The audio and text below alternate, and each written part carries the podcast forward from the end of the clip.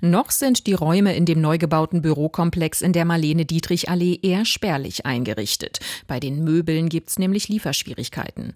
Aber allmählich kommt Bewegung in die Sache, sagt Mike Friedrichsen, neben Christoph Meinl, einer der Gründer der Digitaluniversität. Ja, wir haben gerade die Meldung bekommen, das Licht ist jetzt raus, die Bestellung läuft und die Möbel werden peu à peu jetzt auch kommen. Ich denke mal, vier Wochen müssen wir noch Geduld haben und dann sind wir ausgestattet. Friedrichsen hat nicht viel Zeit. Er muss zu einem Termin. Ein kurzer Austausch noch mit Christoph Meinl. Es klingt, als hätten die beiden viel Arbeit. Aber Stress? Nein, hochgradig interessant sei das alles, so drückt Friedrichsen es aus. Wir schaffen einen Leuchtturm, der in dieser Bildungslandschaft von höchster Notwendigkeit ist. Und wir merken gerade bei der Entwicklung der Prüfungsformen und bei der Entwicklung der Studienprogramme, wie viel Motivation das in einem auch erzeugt, weil man merkt, diese digitale Welt braucht genau das, was wir uns in den Kopf gesetzt haben. Und das ist eine vollständig digitale Universität. Forschung und Lehre finden ausschließlich im digitalen Raum statt. Studierende aus der ganzen Welt können sich an Vorlesungen und Seminaren und Diskussionen beteiligen.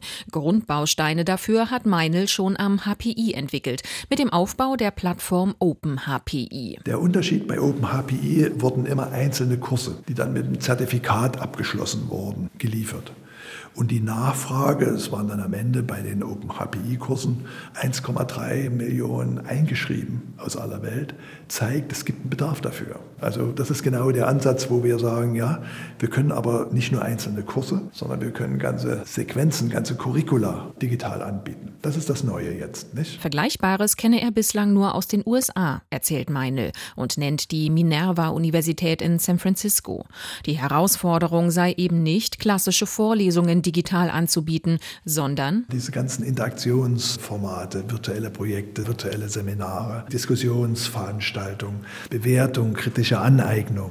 Das ist halt die Herausforderung jetzt auch für so ein Modell im Digitalen. Zehntausende Studierende könnten und sollen es mal sein, die sich an diesen Formaten beteiligen. Für 7500 Euro pro Studienjahr könnten sie an der Digitaluniversität zum Beispiel angewandte künstliche Intelligenz oder digitale Transformation studieren. Auf Englisch versteht sich. Christoph Meinl sieht darin riesiges Potenzial. Dadurch ist natürlich der Zugriff auf Talente in der ganzen Welt möglich. Das ist jetzt in dem traditionellen Campusmodell nicht. Da muss man dann an einen Ort kommen. Das ist natürlich oft auch schön und bildend für die jungen Leute.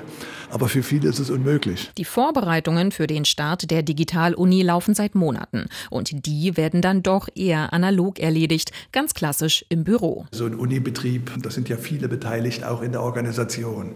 Die Dozenten gewinnen, die Diskussion mit Partneruniversitäten. Die Technik muss betreut werden. Dann braucht es die Administratoren, die die Arbeitsplatzsysteme am Laufen halten. Wenn alles klappt und der Wissenschaftsrat das Konzept anerkennt, kann es im Oktober losgehen mit der ersten Digitaluniversität Deutschlands mit Sitz in Potsdam.